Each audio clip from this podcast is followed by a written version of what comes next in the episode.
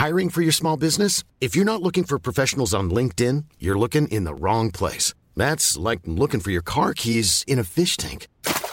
LinkedIn helps you hire professionals you can't find anywhere else, even those who aren't actively searching for a new job but might be open to the perfect role. In a given month, over 70% of LinkedIn users don't even visit other leading job sites. So start looking in the right place. With LinkedIn, you can hire professionals like a professional. Post your free job on linkedin.com slash people today.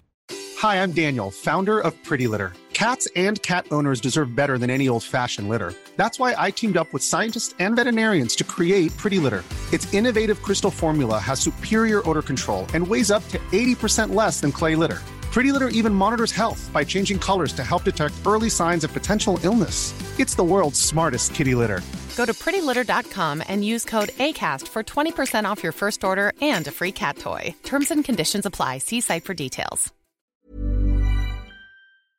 Aquí hablamos sobre el mejor fútbol y sus protagonistas. Bienvenidos al podcast de Cracks. Cracks, ¿cómo están? Bienvenidos al podcast. En esta ocasión vamos a hablar del Manchester United, de la crisis que está atravesando. Acaba de, de ganar el partido contra el Fulham. Ahí está Rodrigo Lara desde Craven Cottage. ¿Cómo estás, Rodrigo? ¿Qué pasa, mi querido hermano? Qué gusto saludarte. Pues sí, aquí estamos en este histórico estadio pues, de la Premier League. Como pueden ver, estamos aquí con esos asientos antiguos. Eh, nunca me han dicho la fecha exacta en que se han colocado estas butacas, pero son de los años 60. Mucha gente dice que son de 1810, pero no, son de los años 60 porque Ok. antes, décadas antes, de, eh, mucho antes, pues la gente veía los partidos parado aquí en el fútbol de Inglaterra. Entonces, estas butacas son de los años 60. Oye, pues qué, qué lujo tenerte, Rodrigo, desde ahí, donde justamente acaba hace unos minutos de terminar el partido. Y originalmente teníamos pensado hablar del Manchester United. Mira nada más la vista, mira la vista. Ahí te, te, te comparto y te privilegiado. digo que está caminando Río Ferdinand y Joe Cole, que ahora son comentaristas de la tele de aquí de Inglaterra, pues están dejando ya el terreno de juego. Acaban de terminar su programa aquí de la televisión Inglaterra. Y sí, vamos a platicar de lo que tú quieras, mi querido Manu. Gracias, Rodrigo, por tu tiempo y por este, eh, esta locación tan privilegiada en la que estás. Decía que eh, teníamos pensado ya hablar del Manchester United, de la crisis que está atravesando, porque sí, gana este partido contra el Fulham en el último minuto con un gol de Bruno Fernández. Eh, se, se salva Ten Hag y gana los tres puntos, pero el, el equipo está en una crisis, o sea, eso no lo podemos negar esto es oxígeno puro para ellos. Eh, yo creo, Rodrigo, no sé, y tú, tú me sabrás decir mejor, que se esperaba, yo creo, un despido o, tal vez un ultimátum para Eric Ten Hag si este partido no se ganaba. ¿Es así? ¿Qué, qué supiste tú de, de esta situación? Sí, justamente me lo preguntaban en la transmisión eh, cuando estábamos eh, comentando el partido, que si ya hay nombres, y es que todavía no hay ningún fuerte candidato, pero obviamente sí, si hoy el, el Manchester United perdía hoy de visita aquí en Craven Cottage contra el Fulham, obviamente pues la posición de Eric Ten Hag iba a temblar, iba a ser eh, muy difícil, pero el club, la directiva todavía no tienen un nombre de pues pesado, ¿no? Alguien importante. Sabemos que el banquillo del- de los Diablos Rojos es, es un lugar privilegiado, es un lugar muy importante. No cualquiera puede ser el entrenador del Manchester United. Así que como la gente, la directiva todavía no tiene un fuerte candidato, pues Eric Ten Hag digamos que tiene todavía ese colchoncito. Pero hoy la victoria, obviamente, bien lo mencionabas, pues le da oxígeno, le da pues puede respirar, puede dormir hoy tranquilo en su casa porque pues saca tres puntos pues muy importantes aquí eh, desde Londres. Pero si las cosas empiezan a ir mal, pues obviamente la directiva y los rumores y la prensa va a empezar a soltar nombres. Pero hasta ahora Ten Hag todavía está al mando del Manchester United. Todavía, todavía. O sea, es este gol de, de Bruno Fernández en el minuto noventa y tantos le, le cambia la cara a esto que, insisto, o sea, sigue en crisis, sigue sin despegar, sigue decepcionando a, a- los aficionados, a, a los directivos. O sea, no es lo que se espera del Manchester United. Es un respiro, es un tanque de oxígeno, pero esta situación sigue ahí. O sea, como que esta agonía se, se prolonga, ¿no? Eh, ahora que decías de los sustitutos, se manejaban nombres a lo largo de la semana porque la situación de, de Ten Hag venía de un 3-0 contra el City, de un 3-0 contra el Newcastle, eliminado de la Carabao Cup, en, puestos en la tabla que no se supone que debe estar un equipo tan grande como el United, sobre todo con gran inversión. que se ha hecho desde que llegó Ten Hag. Sonaba el nombre de Zinedine Zidane, eh, que sabemos que está eh, en este momento pues sin chamba, no, no, tiene, no tiene trabajo. Sonaba Antonio Conte también, sonaba Joaquim Lowe, el ex técnico de la selección francesa, sonaba, eh, perdón, alemana, sonaba también Graham Potter, que tuvo un paso ahí muy breve por el, por el Chelsea, muy desafortunado. Y bueno, esto se va a seguir manejando si esta situación no se revierte y ojalá para el United sea estos tres puntos más otros tres más otros tres y salga de esta situación, ¿no? Yo te quiero compartir, Rodrigo, esta, una, una lista que hizo Juan Pablo Barsky, compañero también acá en, en Football Sites, de los puntos negativos que la gente ve en el mandato de Eric, Ten Hag. Son, a ver, dos, cuatro, seis, son como siete puntitos negativos y ya tú me dices qué, qué opinas, ¿no? Dice que desde que llegó Eric Ten Hag al banquillo de Manchester United se han gastado 470 millones de euros. O sea, es, es una la nota. Hoy me gustaría que, que, nos compartieras, porque yo estaba leyendo en redes sociales cómo la gente estaba enojadísima con Anthony, que es uno de los jugadores que costó más. Sí. ¿Cómo viste esta situación? ¿Se escuchaba algo ahí, tú que estuviste a, a pie de campo?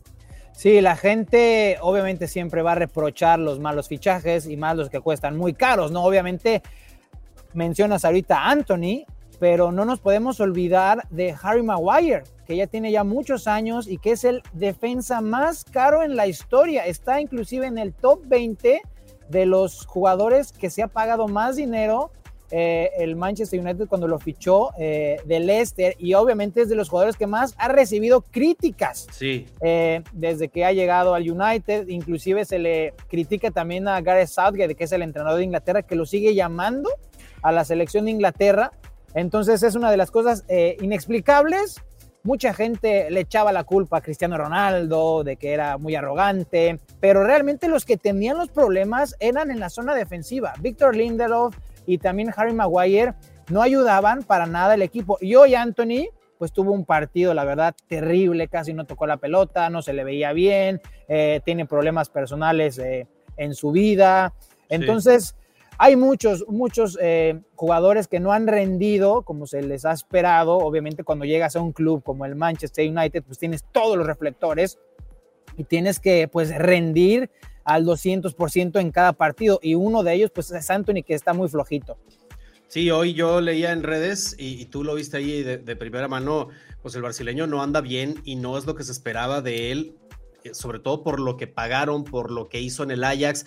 A media semana le preguntaban a Ten Hag eh, y, le, hacían referencia, oye, este, la gente del United, los Glazers, te contrataron para que este equipo jugara como tu Ajax.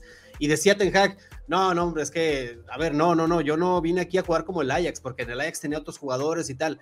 Este, o sea, como un poco ahí excusándose de que no, son otros jugadores y eso, pero es verdad, o sea, la gente esperaba un Manchester United jugando como aquel Ajax eh, buenísimo de hace dos, tres años, eh, que sobre todo deslumbró en, la Champions. Ahora, fíjate, Rodrigo, este, este, este punto. La última vez que el Manchester United ganó la liga, que sabemos que en su momento fue un dominador de, la liga, incluso llegó a estar siempre en la élite del fútbol europeo, no solo por el nombre, sino por los resultados, fue en la 2012-2013, la última vez que ganó la liga, o sea, ya son, ya son 10 años, ya son más de 10 años, y esto la gente lo, lo resiente, ¿no?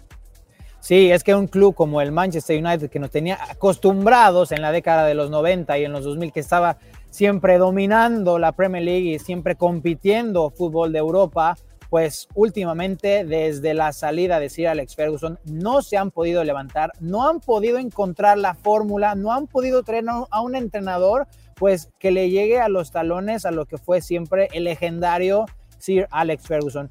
Siguen viviendo con, con ese pasado. El otro sí. día comentaba Paul Scholes, eh, leyenda obviamente de los Diablos Rojos, que lo único de clase mundial que tiene este equipo es su historia porque el plantel que tienen, el cuerpo técnico que tienen, no han demostrado pues, pues estar cerca de, de, la grandeza que era el, el, United, ¿no?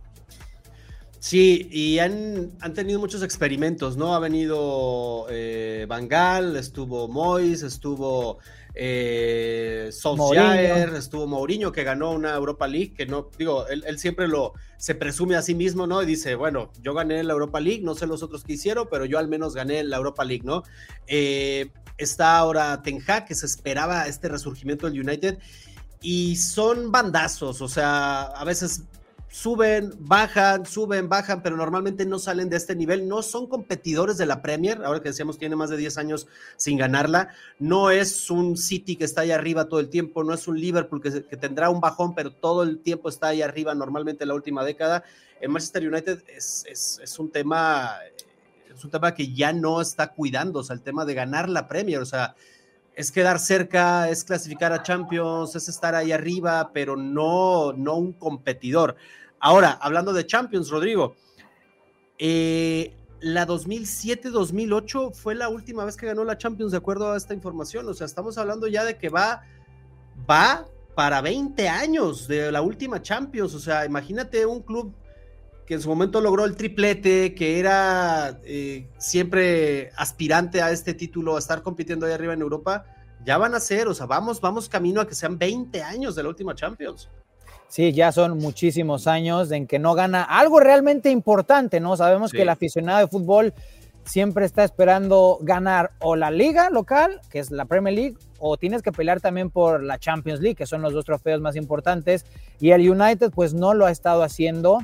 Eh, también ha sido muy criticado Eric Ten Hag por la manera en que ha tratado a varios jugadores, empezando por Cristiano Ronaldo, después Jadon Sancho, también David Egea, que no ha salido muy bien de la institución. Eh, la gente siempre pues pensaba que Cristiano Ronaldo era el problema, ¿no? Y ahí vemos y que sigue metiendo goles el bicho. Sí, es el fútbol de Arabia Saudita, está bien, pero sigue metiendo goles. La cuestión física que tiene Ronaldo todavía es impresionante. Lo que mueve, lo que es tener a Cristiano Ronaldo dentro del estadio, las expectativas, la gente en las redes sociales. Y Eric Ten Hag puso de pretexto de que no había hecho la pretemporada, cuando todos sabemos eh, que Ronaldo tenía cuestiones familiares, de que se le murió muy fuertes, y no lo apoyó la directiva, no lo apoyó el cuerpo técnico, y aún así, pues decidieron sacar a uno de los mejores jugadores de todos los tiempos. No hubo respeto, yo siempre voy a decir, que no hubo respeto al nombre de Cristiano Ronaldo. Para mí fue una salida absurda, me puso muy triste, que yo soy muy seguidor y fanático de, CR7. Eh, tenerlo en la Premier League, tenerlo en el fútbol de Europa es simplemente lo mejor, ¿no? Y no te puedes deshacer de un jugador de esa magnitud. La falta de respeto que se le tuvo al portugués me parece fue un error fatal y ahí estamos viendo las consecuencias. No era su culpa, no eran, eh, perdían los partidos, no porque Ronaldo no corría, Recordan que su primera temporada fue el máximo goleador del United en esa primera temporada, hace dos años. Y después no han tenido a ningún otro delantero que haga goles como los estaba haciendo Cristiano Ronaldo con los Diablos Rojos. Sí, ese es, todo un tema, Rodrigo. O sea, ese es como, ese es como la, la, cereza del pastel o otro clavo al ataúd de este, de este Manchester United, el tema Cristiano Ronaldo, que a mí también me parece un tema aparte o sea, hubo una lucha ahí de, egos, ¿no? Este, y me parece, ya lo hemos comentado antes, me parece que Ten Hag llegó al, United y dijo, yo aquí mando, independientemente de la jerarquía de los jugadores, yo aquí mando, necesito hacer ver a la gente, a los aficionados, a los propios jugadores, que yo aquí mando, no voy a hacer excepción con nadie. Y yo creo que hay jugadores que sí se merecen una excepción, sobre todo el tema de Cristiano, tú lo has dicho, la trayectoria, lo que representa para los propios, para los extraños. Eh, ahí, y, sobre todo, eh, que estaba pasando por un tema que él no eligió, o sea, no, no fue, te llego tarde a la pretemporada por indisciplinado, porque no quiero, porque estaba muy a gusto de vacaciones, o sea, tuvo un tema familiar muy fuerte, muy fuerte, que él lo ha dicho, han sido los peores momentos de mi vida. Eh, imagínate cuando dan esta entrevista con Piers Morgan que dice, yo le hablo todos los días a las cenizas de mi hijo, o sea, estamos hablando de un tema bastante fuerte, como para que en el club no le hagan este, este, esta ayuda, este apoyo. Y Ten Hag en un plan, aquí vamos a poner disciplina. Si eres cristiano, no me importa, aquí necesitamos ver que haya disciplina. Y te acuerdas esa imagen de Cristiano y Casemiro en la banca, que estaba ahí este, en los partidos en la banca y que no entraba a pesar de que, como dices, había tenido muy buenas actuaciones Y ahora me llama la atención eso que dice Rodrigo, de que, a ver, sí está en el fútbol de Arabia, tiene 43 goles, pero a ver, ahí está, recordemos el fútbol de Arabia también está Benzema, está Mané, está Firmino, están otros jugadores que normalmente son goleadores que hacen goles, pero ninguno tiene las cifras de Cristiano que tranquilamente en el estado de forma en el que está ahora podría estar jugando en la Premier. Ahora, lo que decías, ni Rasmus Holland que costó setenta y tantos millones o ochenta y tantos, ni Rashford, ni Anthony, ni Martial, ni el que me digas, tienen más de un gol entre todos, un gol entre todos. Sí, es, es, una vergüenza. Lo que estás diciendo simplemente es, es, es fatal, es reprochable. No se puede, no puedes decir que todos esos jugadores no tienen más de tres o cuatro goles en la campaña. A ver, estamos hablando de Anthony Marshall, que es un jugador que tiene ya muchísimos años ya en la Premier League, que conoce perfectamente el campeonato. Luego tenemos a Marcus Rashford, que es la, la, promesa, que nunca ha sido pues una promesa destacada realmente jugando para los Diablos Rojos. Siempre ha sido muy intermitente, eh, sí ha jugado para Inglaterra, pero nunca ha sido realmente ese estandarte o ese jugador estelar al frente del ataque de un equipo como lo es el Manchester United. La, semana pasada perdieron el derby de Manchester 3 a 0 con el Manchester City y Marcus Rashford se fue a celebrar su cumpleaños a una discoteca. ¿Tú crees esas cosas, Cristiano Ronaldo se daba cuenta perfectamente de cómo estaba el vestidor, se daba perfectamente eh, la falta de compromiso, la falta de profesionalismo, la falta de mentalidad ganadora de los jóvenes, de los jugadores del plantel que tiene el United, de que eran muy flojos al entrenar, de que llegaban y, y sí, ya, ya soy jugador del Manchester United, ya gano mucho dinero, metieron a la maca, pues esas cosas son las que frustraban a Cristiano Ronaldo. No, obviamente lo frustraban de que no jugaba, porque lo dejaban en la banca, pero también le frustraba ver la actitud de sus compañeros. Es una de las cosas por las cuales él no quiso seguir y se decepcionó muchísimo, porque él estaba acostumbrado, obviamente Ronaldo, estuvo acostumbrado a los años gloriosos del, United con Alex Ferguson, con Paul Scholes, con Ryan Giggs, con eh, Gary Neville, con Rio Ferdinand, con Vidic, con eh, Van der Sar, esos monstruos de jugadores que eran personalidades, que eran fácilmente de los mejores jugadores del planeta, del mundo. Tú agarrabas a 5 o 6 del United y siempre estaban de los mejores jugadores del mundo. Hoy no tienen a ninguno, a ninguno. Por ahí Bruno Fernández se puede salvar, pero también sus actuaciones pues, son muy irregulares, es muy flojito, no es el capitán con esa personalidad que pues la gente debería de esperar de, de un equipo como lo es el Manchester United, ¿no? Sí, es que podemos hablar muchas, muchos aspectos negativos. Esto que dices, eh, Rodrigo, de, de, los jugadores de la falta de compromiso, lo dijo ni más ni menos que una de las figuras del equipo de los últimos años, Wayne Rooney. Acaba de declarar él que no solamente es Ten Hag, o sea, sí, obviamente los reflectores van con él porque pues, él es, es quien manda, ¿no? Pero decía, hay muchos jugadores que no están comprometidos, que no están dando lo que deberían de dar, y también hay que voltear hacia los jugadores, no solo hacia el técnico yo me acuerdo de una declaración que dijo, eh, que hizo Zlatan también hace muy poco, que dijo, uno tiene en la mente la idea de que el United es un gran equipo, es una gran institución, pero cuando tú estás ahí adentro, te das cuenta de que se quedaron en el pasado, de que están eh, con una mentalidad del pasado y que no han buscado eh, progresar, evolucionar. Lo dijo el mismo Cristiano cuando llegó.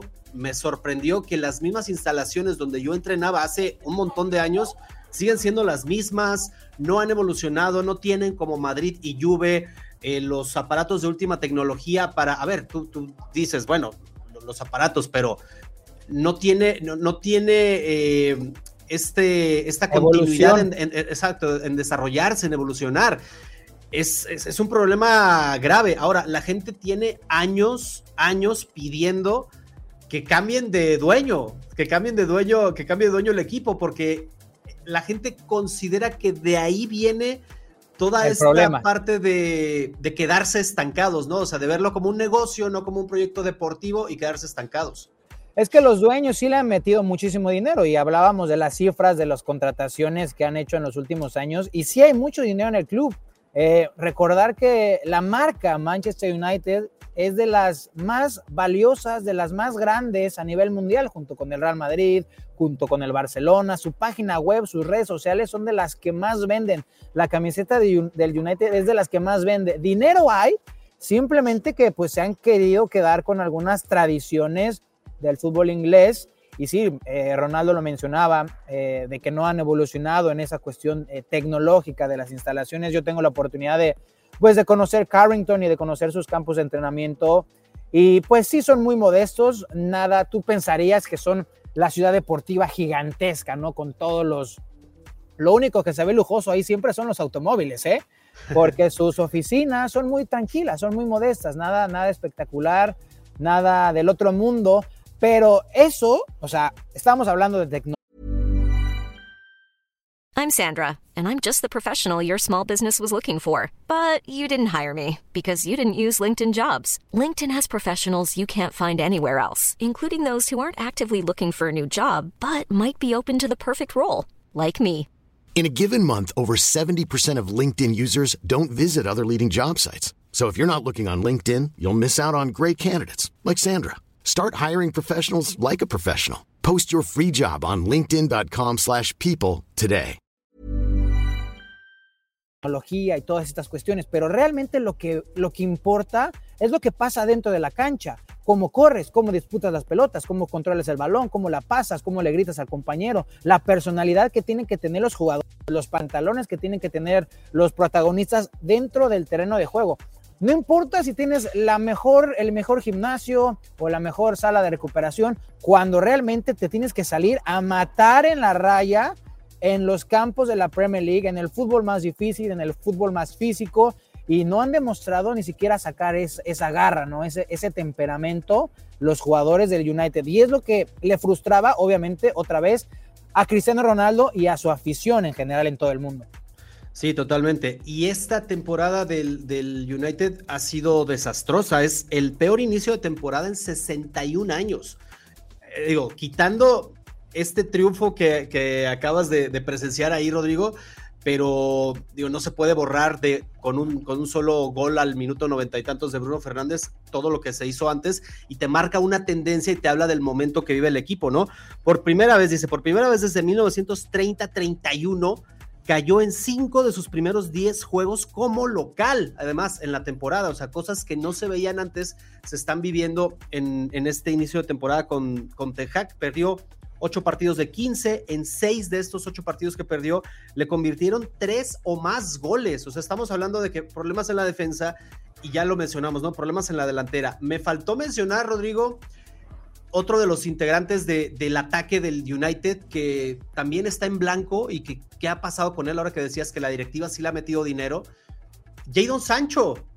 O sea, es que tienes a jugadores que cuestan más de 80 millones y que en su momento fueron fichajes que incluso la afición pedía, que no han respondido, no hacen goles, no juegan bien, déjate de que jueguen bien, o sea, tú sabes, ¿no? En el fútbol pasa luego que juegan bien y eh, tiene la pólvora mojada, les hace falta pulvería, pero tú dices, mira, se la partió, lo que decías hace rato, ¿no? Este, se sudó la camiseta, se trabajó muchísimo, este, pero no, no encuentra la portería. Y tú sabes que es cuestión de, tiempo para que pase esto.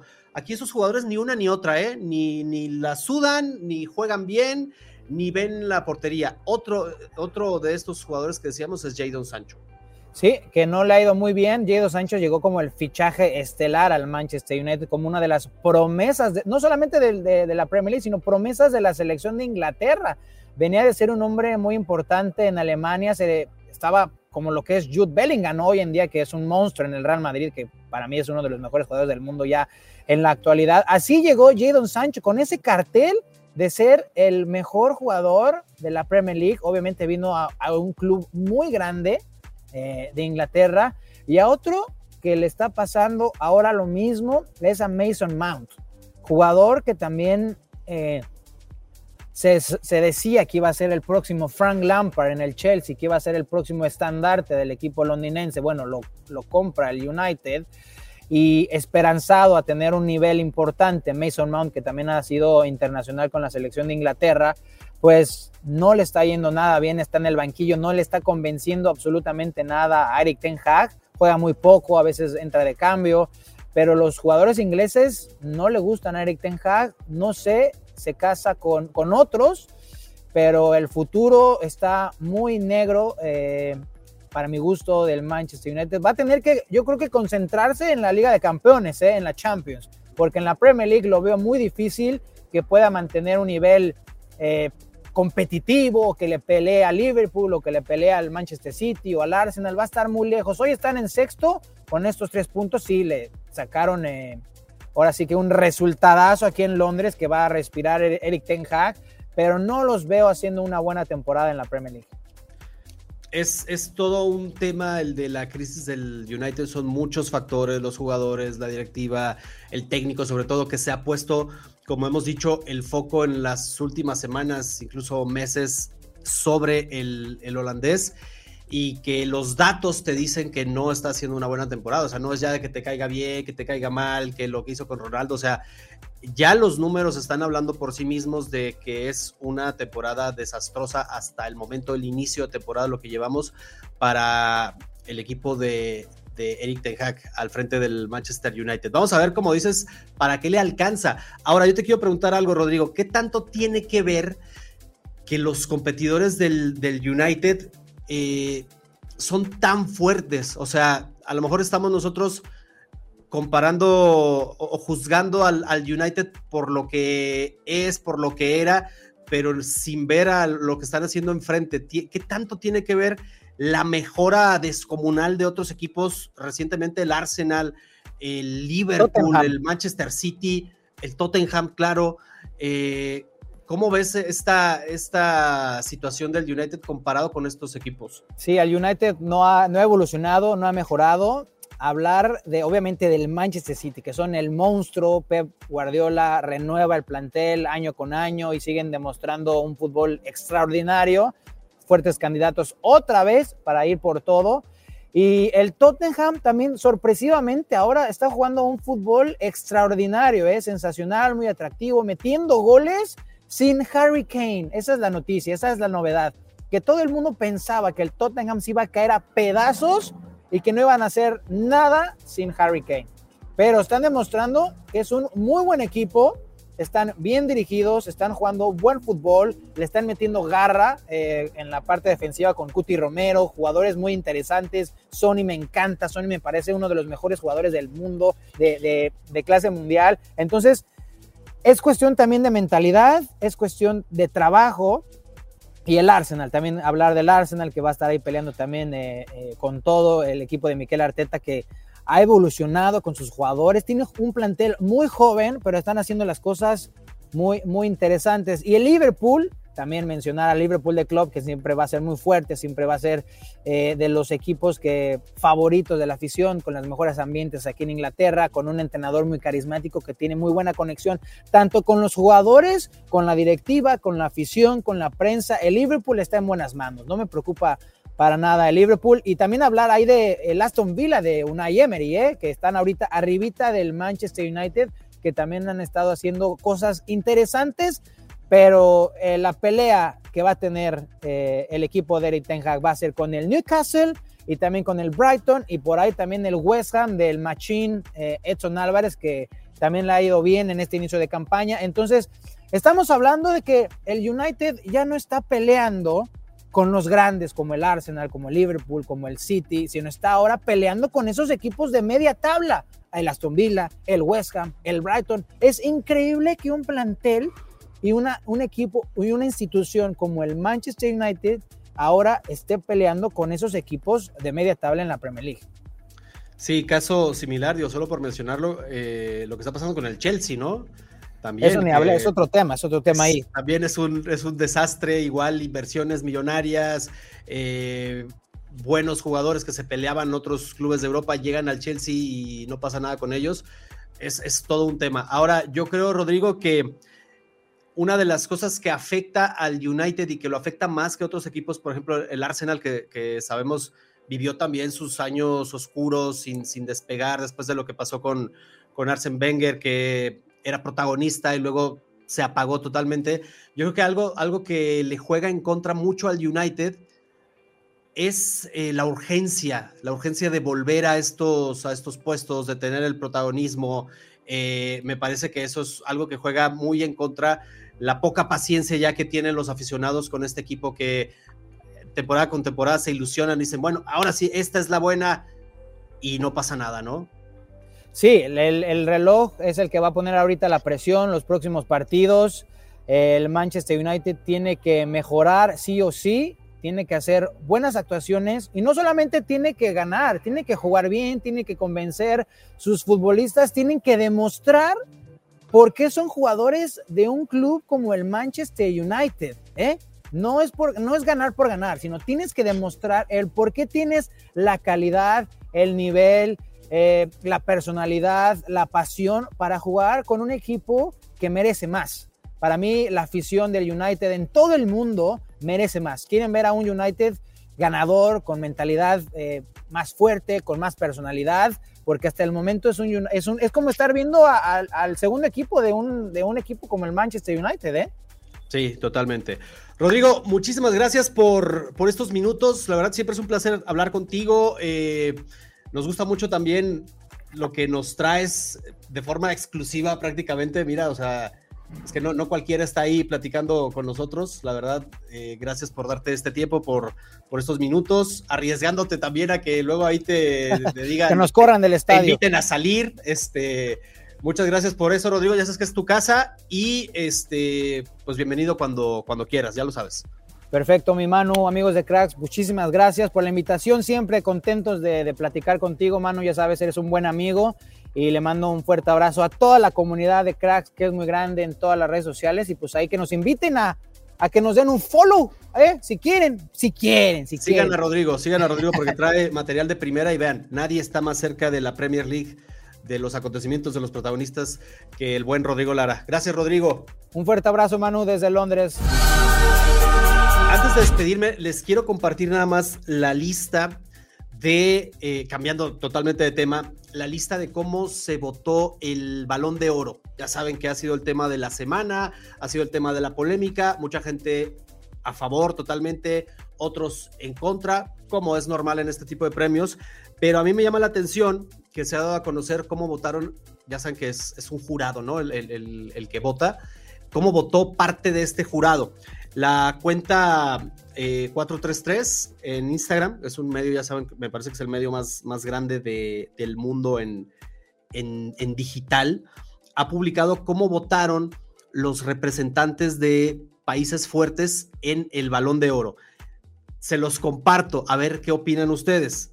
Eh, el representante de España, que fue Alfredo Relano del diario AS, votó primer lugar Messi, Segundo lugar Mbappé, tercer lugar Haaland, cuarto Vinicius, cinco Rodri, ¿no? Ustedes ya me dirán si es injusto, si no es injusto, cómo les pareció esta votación que al final ya sabemos eh, cómo resultó.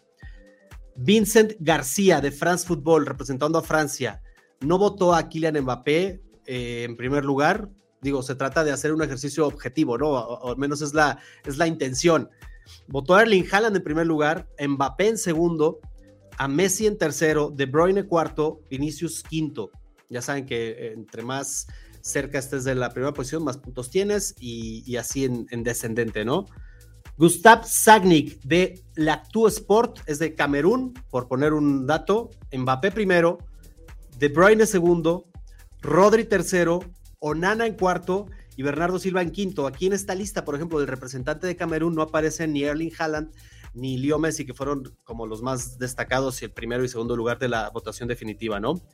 Henry Winter de The Times de Inglaterra votó el número uno a Leo Messi, número dos a Erling Haaland, tres Kylian Mbappé, que así terminó, por cierto, la, votación en general del Balón de Oro. Cuarto Rodri, cinco Bellingham.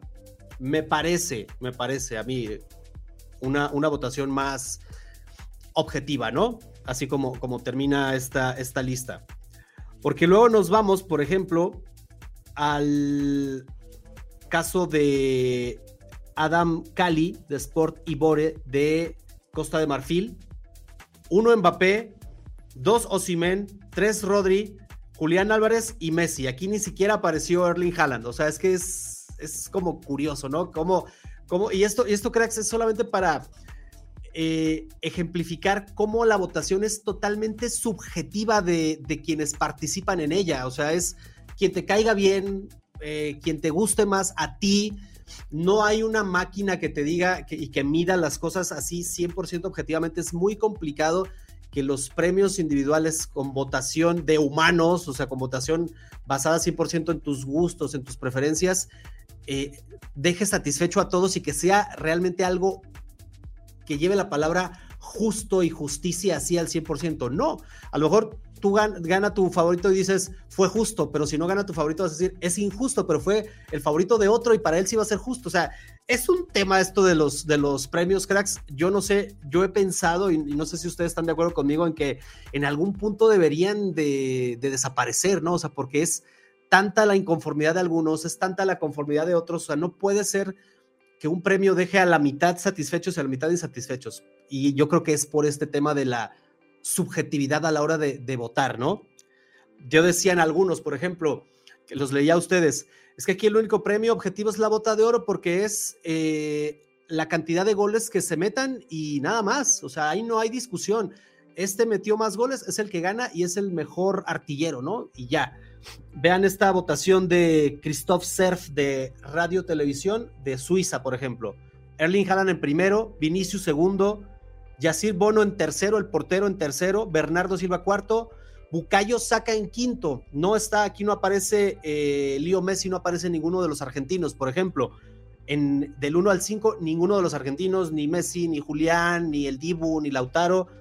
Caso contrario, por ejemplo, el tema de eh, Enrique Wolf de Argentina, que trabaja en ESPN y que representó, representó a Argentina en esta votación. Chequen la lista. Número uno, Leo Messi. Número dos, Julián Álvarez. Número tres, Kylian Mbappé. Número cuatro, Emiliano Martínez. Número cinco, Lautaro Martínez. O sea, de, la, votación del periodista argentino, eh, de los cinco primeros que votó, o de los cinco que votó, cuatro argentinos, eh, un francés que fue eh, Kylian Mbappé en tercer lugar, Erling Haaland no apareció en esta lista. O sea, es, es lo que les digo, es es un tema subjetivo, a lo mejor dirán algunos, bueno, pues es que los organizadores del premio, ¿para qué los invitan si saben que van a votar de esta forma? Pues es que es así, cracks, o sea, ¿quién más invitan? ¿Cómo, cómo se miden estas cosas? Es cada quien su, su opinión eh, y es respetable, por supuesto, pero se fijan cómo varían los, los criterios, este, es, es muy extraño. Y bueno, ya me dirán ustedes si quedaron eh, conformes con el premio, eh, si no, es todo un tema. Si tú estás conforme, no significa que estés bien. Si tú estás inconforme, no significa que estés bien. O sea, es que quién dice qué es bien y qué no. Es, es todo un rollo, cracks, este, este tema de los premios individuales. Yo creo, eso sí, que la discusión Messi, Cristiano, Messi, Mbappé y todo esto ya va a terminar. Justo acaba de declarar Messi hace muy poquito. Es mi última, fue mi última temporada, eh, la, pasada, lo que hizo en el París, en el fútbol europeo. Le preguntan si hay posibilidad de volver al fútbol europeo eh, en una sesión y dice Messi, ya no, no hay, no hay oportunidad, no hay una posibilidad, ya no voy a volver al fútbol de Europa. Justo lo que dijo Cristiano hace, hace muy poco, ¿se acuerdan? Que le preguntaban, oye, ¿piensas volver a Europa en algún momento? Y Cristiano dijo, no, mi carrera en Europa ya se acabó. Justo eso, justo de las mismas palabras, usó Leo Messi para decir que no vuelve a Europa y ahora sí estaríamos viendo el fin de, de una era que fue gloriosa para los seguidores de Messi, para los seguidores de Cristiano, fue gloriosa por todo lo que lograron. Y ahora, volviendo al tema de los premios individuales, vamos a ver otra batalla, eh, tal vez, no lo sé, entre Erling Haaland, entre Kylian Mbappé, entre Vinicius, entre Bellingham, entre Pedri, eh, no sé, tantos otros jóvenes que vienen, lo dijo bien Messi a la hora de recibir su premio. Veo muchos jóvenes que están aquí y me siento eh, contento, me siento seguro de que el fútbol se queda en buenas manos independientemente, cracks, de, lo que sea los premios individuales y de que vuelva a ser esta polémica tan grande de, ahora en adelante cada vez que veamos estos premios, me parece que sí, lo que, lo que dice Messi es cierto. Hay buenos representantes del fútbol, afortunadamente, aunque sí se siente feito, ¿no? Que, no veamos en estos escenarios o que no volvamos a ver en estos escenarios, muy probablemente ya ni a uno ni a otro de los llamados GOATs de los últimos años, de la última década. Así que, cracks, Déjenme aquí abajo en los comentarios, por favor, qué opinan de esto que les acabo de compartir, cómo estuvo esta votación en, del balón de oro para ciertos países y también lo que hablábamos eh, y lo que nos ocupó la primera parte de este video con Rodrigo Lara del tema Manchester United. Eh, que gana milagrosamente con un disparo de fuera del área de Bruno Fernández, una buena jugada, y que le da oxígeno y que le deja dormir tranquilo, como diría sus propias palabras Eric Ten Hag, dormir tranquilo eh, en lo que en esta, en esta altura de la temporada en la Premier League. Déjenlo acá abajo en los comentarios, ya saben que leemos todos sus comentarios, nos interesa un montón su opinión y también, si gustan, déjenos por favor de qué quieren que hablemos el siguiente episodio del podcast, qué tema se les ocurre, qué tema les gustaría y por qué no también qué invitado les gustaría tener acá en el podcast. Gracias, cracks, por este tiempo. Ya saben, compartan, denle like, suscríbanse. Yo soy Manu Bravo y nosotros nos vemos en el próximo video.